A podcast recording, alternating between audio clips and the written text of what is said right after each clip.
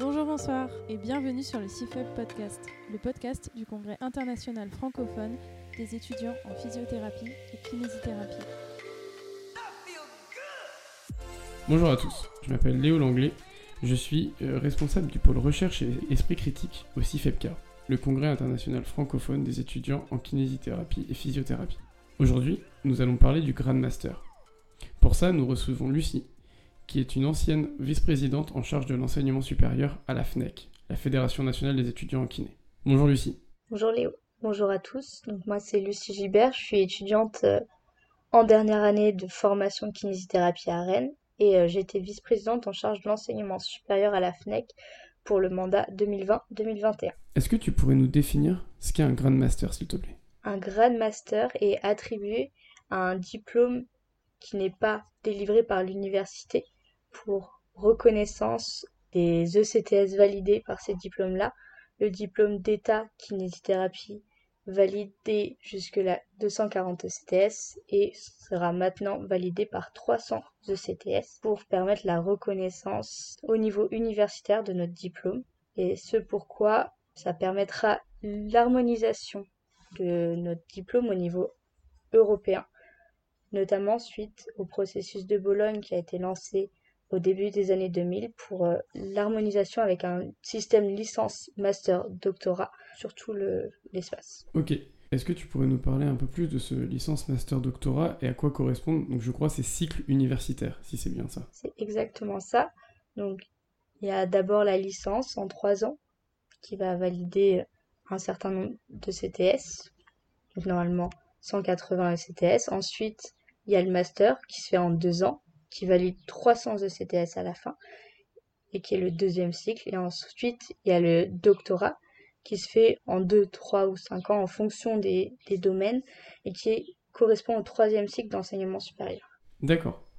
Donc, si je répète, nous, vis-à-vis du Grand Master, on aura en gros la reconnaissance de notre formation sur 5 années.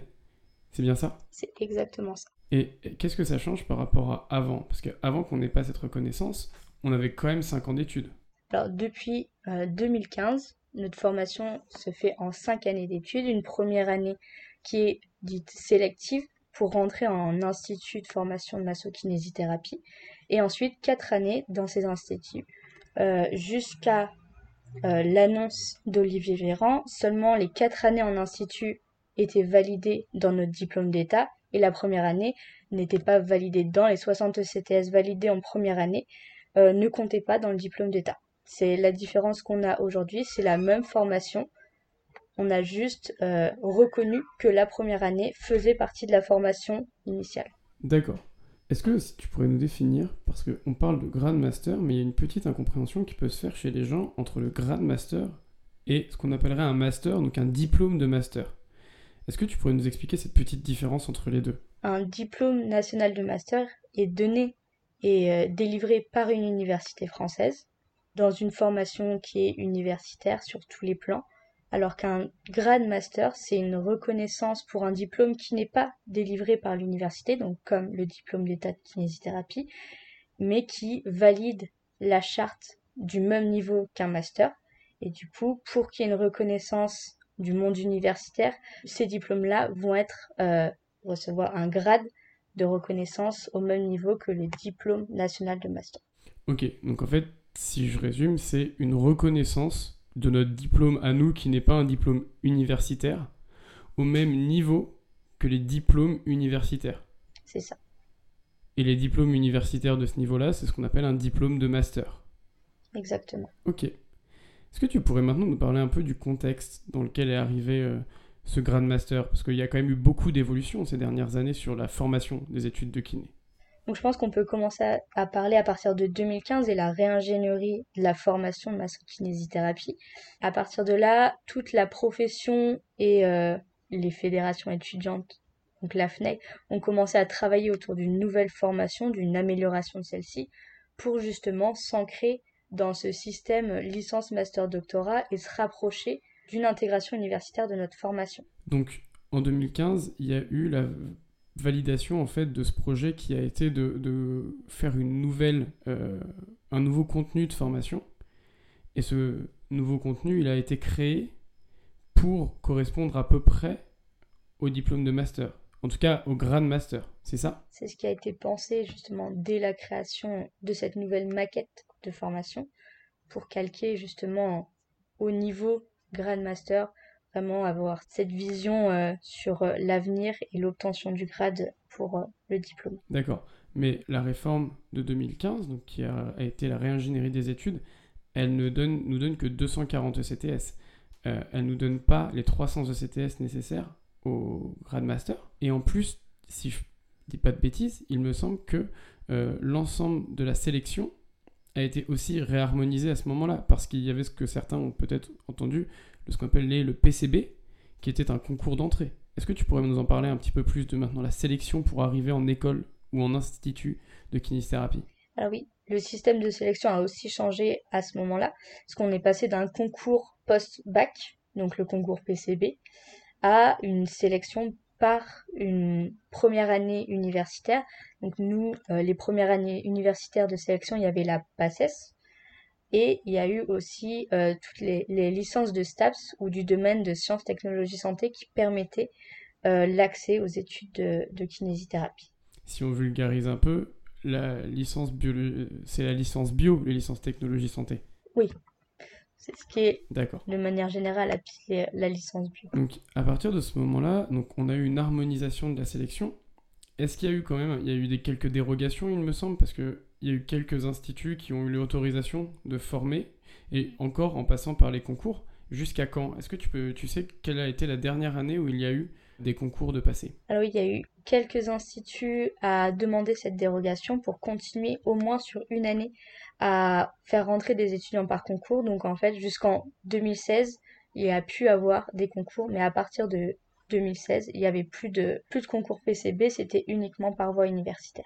Donc actuellement, nous sommes la première, euh, les kinésithérapeutes diplômés cette année ont été la première promotion formée obligatoirement sur 5 années. Donc suite à cette réingénierie et ces nouveaux moyens de sélection, on a donc a eu à partir de 2017, la rentrée 2017, des étudiants qui venaient obligatoirement d'une année de sélection universitaire à 60 crédits ECTS, plus une formation ensuite à 240 crédits ECTS sur la formation en école de kiné ou en institut de kinésithérapie.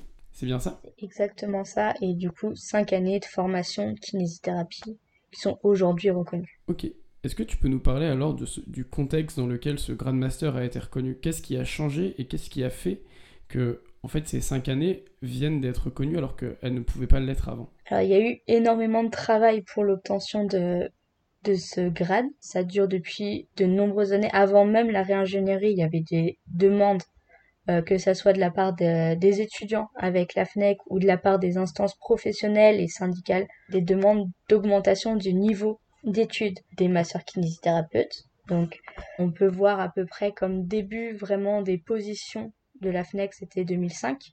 On peut voir, ça fait quand même de très nombreuses années qu'il y a un combat pour euh, une reconnaissance de notre formation. Et l'année dernière, la FNEC a créé une contribution pour euh, montrer que notre formation correspondait aux attentes de l'obtention d'un grade master. Est-ce que tu pourrais nous parler un peu plus de cette contribution et ce qu'il y a dedans?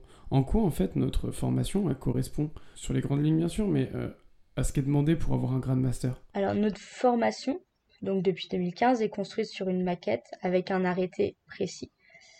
Et l'année dernière, ils ont construit à partir de l'arrêté du cahier des charges euh, des grades de licence et de master, une contribution qui montre pour chacun des points demandés dans cette charte que notre formation garantissait euh, cette reconnaissance. Donc dans un premier temps, c'était garantir la qualité académique et la recherche. Donc depuis 2015 au moins, on a l'intégration de la recherche dans notre cursus de formation initiale. On a des compétences de formation qui font valider des parcours pour former et informer euh, les professionnels et les personnes en formation. Donc ça vraiment, il il y a tout un découlé vers la recherche, mais aussi vers la transmission de nos connaissances. On va avoir aussi tout le côté insertion professionnelle qui est demandé. Donc l'insertion professionnelle, nous, par le nombre d'heures de stage qu'on peut avoir sur notre formation, donc c'est 42 semaines de stage qui correspondent à un taux horaire nécessaires pour une bonne insertion professionnelle. Donc c'est vraiment euh, important de montrer euh, cette insertion-là, mais aussi par des unités d'enseignement qui vont vers de la gestion de projet. Donc ça montre l'importance de l'insertion professionnelle dans notre formation. Tout ce qui va être aussi la réussite des étudiants, donc avec la validation des ECTS, euh, la transmission de tout ce qui va être euh, au niveau insertion professionnelle, tout ce qui va être l'anglais aussi, qui est bien défini dans notre maquette. Et un des points aussi importants, c'était favoriser euh, la mobilité internationale. Donc les terrains de stage sont aussi ouverts à l'étranger. On peut avoir la possibilité de faire des cursus en Erasmus.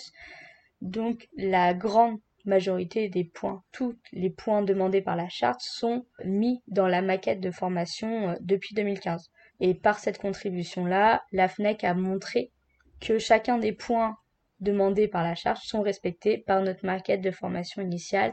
Et c'est pour ça qu'il y a vraiment une proposition claire et nette qui a été faite dès 2020 pour que les diplômés euh, post-réingénierie et, et obtiennent l'obtention du, du grade master. Ok, donc merci pour ces éclaircissements.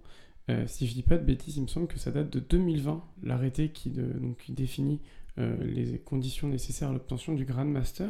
Est-ce que tu pourrais nous parler un peu du contexte politique aussi qui a permis ces dernières années euh, une ouverture des professionnels non médecins vers plus de compétences et plus de responsabilités? Alors depuis plusieurs années, le contexte politique cherche à augmenter les compétences des formations qui sont non médicales, donc les formations paramédicales, pour les mettre plus en avant et augmenter leurs compétences dans le système de santé, qui a besoin un peu de, de renouveler. C'est depuis, euh, par exemple, la dernière élection et la création du programme Ma Santé 2022, il y a vraiment une dynamique autour de l'évolution du système de santé et de tous les acteurs qui y participent. Et depuis la crise euh, Covid, on peut voir une dynamique qui est beaucoup plus exponentielle et qui cherche vraiment à reconnaître chaque profession pour le travail qu'elle fait et qu'elle pourrait faire dans le système de santé. C'est un contexte qui nous a cette année et l'année dernière beaucoup aidé pour euh, faire évoluer et faire reconnaître notre formation. Et euh, les politiques autour ont pu, avec le travail de, des instances professionnelles, des syndicats, que ce soit des syndicats professionnels ou étudiants, apporter euh, un travail commun pour faire avancer euh, nos formations et euh, reconnaître nos formations. Merci beaucoup pour toutes ces infos. Est-ce que tu pourrais maintenant nous parler de ce que ça va vraiment concrètement changer pour nous, le Grand Master Qu'est-ce que, qu'est-ce que ça va nous permettre comme compétences supplémentaires?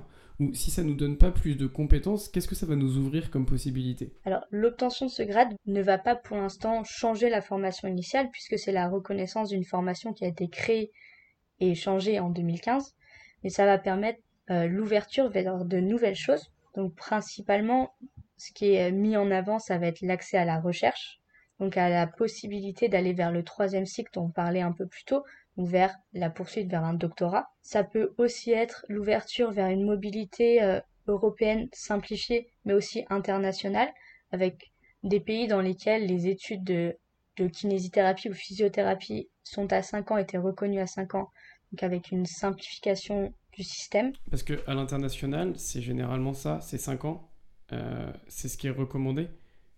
Il me semble que si je ne dis pas de bêtises, World Physiotherapy, qui est l'organisme de gestion euh, plutôt des, recommandations internationales sur ce que devrait être la physiothérapie, euh, recommande d'ailleurs dans leurs guidelines 50 formations. de mémoire, c'est ce qui est préconisé au niveau international, donc comme tu l'as dit par la World Physio. Euh, il y a dans certains pays où il y a différents systèmes qui suivent un petit peu, à dire. C'est pas le système licence, master, doctorat, c'est euh, le système de leur pays, mais avec euh, des physiothérapeutes qui peuvent avoir 3, 5 ou 7 à 10 années d'études pour avoir des vrais docteurs en physiothérapie, ce qu'on n'a pas du tout en France, mais ce qui existe dans d'autres pays. Du coup, il y a un petit gap entre un étudiant sortant avec un DE à 4 ans, donc 240 ECTS, et les attendus à l'international. Mais avec ces 300 ECTS et les recommandations internationales, il y a vraiment une reconnaissance et une simplification d'accès euh, sur l'ensemble du territoire euh, international. Ok, donc si je comprends bien, euh, on va pouvoir potentiellement bientôt avoir des docteurs en kinésithérapie en France. avec l'ouverture vers le troisième cycle ou alors c'est plus compliqué que ça Alors c'est plus compliqué que ça parce que actuellement notre formation et notre diplôme d'état s'obtient en cinq années seulement. Donc euh, ceux qui vont aller vers des doctorats, ce ne seront pas des doctorats en kinésithérapie, ce seront des doctorats dans d'autres domaines, le plus souvent vers la science ou la santé publique, ce genre de domaine-là, mais ça ne sera pas le diplôme d'état qui sera un diplôme d'état de docteur en kiné, mais simplement un kiné qui va s'orienter vers d'autres doctorats qui pourront l'aider à apporter des choses supplémentaires, soit pour la profession, mais aussi pour la formation ou tout le système de santé, lié ou non à sa profession de kinésithérapeute.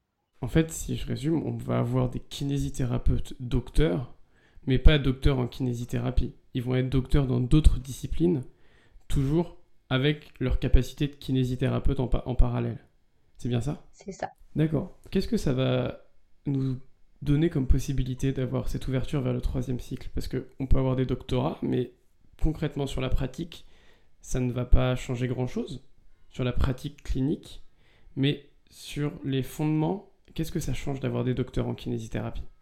Comme tu l'as dit, sur la pratique clinique, il n'y aura pas de changement puisque la formation sera la même. Mais sur le fond des connaissances en kinésithérapie, ça peut apporter euh, de nombreuses choses puisque qui dit faire un doctorat dit faire de la recherche. plus il y aura de recherche dans notre domaine, plus on aura de données probantes sur ce qu'on utilise au niveau clinique et comment l'utiliser de manière plus efficiente pour avoir une meilleure euh, rééducation pour nos patients. D'accord, donc en fait, cette, euh, cette ouverture du Grand Master permettra d'ouvrir plutôt donc, vers la recherche. Donc c'est plutôt une, un versant recherche et reconnaissance plutôt qu'un versant clinique. Mais donc plus on aura de kinésithérapeutes qui iront vers la recherche, euh, certains diront que c'est aussi euh, perdre des cliniciens. Est-ce que tu sais à peu près combien il y a de chercheurs en kiné en France actuellement? Alors actuellement, il y a environ 150 kinés qui sont doctorants en parallèle. Par rapport au nombre de professionnels de notre domaine, ça fait très peu. Et plus on augmentera, on va dire, ces professionnels, plus on aura aussi un nombre d'enseignants ou de formateurs qui seront euh, plus précis euh, dans leur formation. Ça va aussi augmenter euh, toute la recherche dans les différents domaines. Et ces doctorants-là peuvent, en parallèle de la recherche, continuer à faire de la clinique. Donc c'est pas forcément perdre des cliniciens, c'est avoir différents moyens de pratique au niveau clinique. D'accord. Mais il me semble qu'il y a quand même quelques limites à ce système, en particulier actuellement pour les kinésithérapeutes. Euh, en particulier hospitaliers, les kinésithérapeutes hospitaliers ne peuvent pas, à l'instar des médecins par exemple, être cliniciens et chercheurs. Est-ce que je me trompe en disant ça? Alors effectivement, en tant que kinésithérapeute, on n'a pas de statut hospitalo-universitaire comme peuvent l'avoir les médecins, euh, les pharmaciens ou les chirurgiens dentaires aujourd'hui. Ce qui signifie que pour concilier une pratique clinique et de la recherche au niveau public, il n'y a pas de possibilité à faire les deux en même temps avec une reconnaissance euh, bi-appartenante des deux parties. Il faut que le professionnel soit soit kiné, soit chercheur, mais il n'aura pas les deux en même temps et n'aura pas la reconnaissance de ces deux versants. Ok, donc euh, quand on parle euh, de bi-appartenance, on entend plutôt parler, en fait, c'est ce qu'on appelle les PUPH ou les MCUPH, que sont les professeurs universitaires praticiens hospitaliers et maîtres de conférences universitaires praticiens hospitaliers, c'est ça? C'est ça. D'accord. Il me semble même qu'il y avait eu une pétition qui avait été mise en ligne par Nicolas Pinceau pour euh, obtenir cette bi-appartenance. Pour l'instant, je crois que ça n'avance pas vraiment, mais que c'est quand même une des positions qui est plébiscitée par beaucoup d'organismes. C'est ça? Est-ce que la FNEC est positionnée? Effectivement, il y a une pétition à ce sujet-là et euh, la FNEC s'est positionnée euh, en 2021 sur l'obtention d'un statut hospitalo-universitaire pour les kinésithérapeutes. Donc c'est-à-dire que là, que ce soit professionnel ou étudiant, on veut aller vers cette compétence-là et vers ce statut-là. Donc même si euh, actuellement on n'a pas la possibilité d'avoir donc cette bi-appartenance qui nous permettrait d'être des cliniciens et des chercheurs dans le domaine public, donc hospitalier, euh, il y a quand même des chercheurs kinés, et depuis un peu plus d'un an et demi ou deux ans, il y a eu la création donc, euh, du Conseil national des universités, euh, la section 91 du Conseil national des universités. Est-ce que tu peux nous en parler un petit peu plus de cette section? Alors effectivement, la section 91 a été créée en 2019, donc c'est la section qui se nomme rééducation, réadaptation. Et dans cette section-là, c'est un peu la, possibilité euh, d'avoir des enseignants chercheurs universitaires, kinésithérapeutes ou rééducateurs, et ce qui va vraiment permettre euh, de rapprocher la recherche vers euh, la rééducation, la réadaptation et vers la kinésithérapie de manière générale. On peut aussi noter que la présidente de cette section-là est une kinésithérapeute, c'est France Mouret. Et ça montre l'importance de notre formation et des kinésithérapeutes euh, pour la recherche. Ok, donc euh, en fait actuellement maintenant on ne peut toujours pas avoir de chercheurs en kinésithérapie, mais on peut avoir des chercheurs en rééducation et réadaptation, qui en fait est un domaine, est une discipline dont fait partie la kinésithérapie. Je te remercie en tout cas. Je te propose donc de faire un petit résumé, tout ce qu'on s'est dit. Tu me corriges si je dis des bêtises, mais si je résume, le Grand Master, en fait, c'est un coup de tampon d'un niveau qui est donc le niveau master correspondant à 300 crédits pour notre formation. C'est exactement ça. C'est la reconnaissance tant attendue de notre formation. Donc cette reconnaissance, on, on peut l'avoir depuis 2015, donc depuis qu'on est passé à 4 ans plus une année de sélection, donc 5 ans d'études. Comme l'avait dit Olivier Véran, 4 plus 1, ça fait bien 5. Et donc, maintenant, on a une, opportunité plus simple pour aller en troisième cycle et donc d'orienter euh, la mobilité internationale et la recherche des kinésithérapeutes, et donc de développer les compétences des kinésithérapeutes en recherche, ce qui va donc permettre sur le long terme d'augmenter la compétence clinique en créant de la recherche. Est-ce que tu trouves ça cohérent comme, euh, comme résumé? C'est totalement cohérent, c'est exactement à ça que c'est vraiment ça que va permettre le Grand Master dans l'avenir. Ok. Est-ce que Maintenant, tu voudrais conclure potentiellement en nous donnant les futures évolutions que pourront avoir euh, la kiné et ce sur quoi la FNEC va devoir se battre, en particulier sur l'enseignement supérieur dans les années qui viennent? Pour les années à venir, c'est vrai qu'il y a différents combats qui vont devoir se mener parce que là, on nous tend les bras vers le troisième cycle. Donc ça va être aussi euh, développer toute cette euh, thématique du troisième cycle et la poursuite d'études pour les diplômés de kinésithérapie dans l'avenir avec une simplification d'accès aux écoles doctorales et une compréhension pour tous les étudiants sur comment y accéder, mais aussi sur euh, l'obtention du coup euh, d'un statut hospitalo-universitaire pour vraiment permettre de concilier euh, les différentes pratiques, que ce soit la pratique clinique, la recherche ou l'enseignement pour les futurs kinésithérapeutes.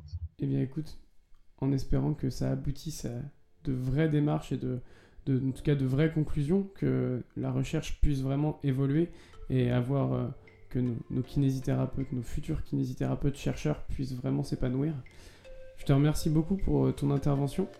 Euh, je te remercie pour tout ce que tu as fait avec la FNEC, parce que c'était une grande année. je te souhaite une bonne fin de journée. Merci beaucoup. Merci à toi pour ton invitation et aussi FEPCA pour ce podcast sur le grade master.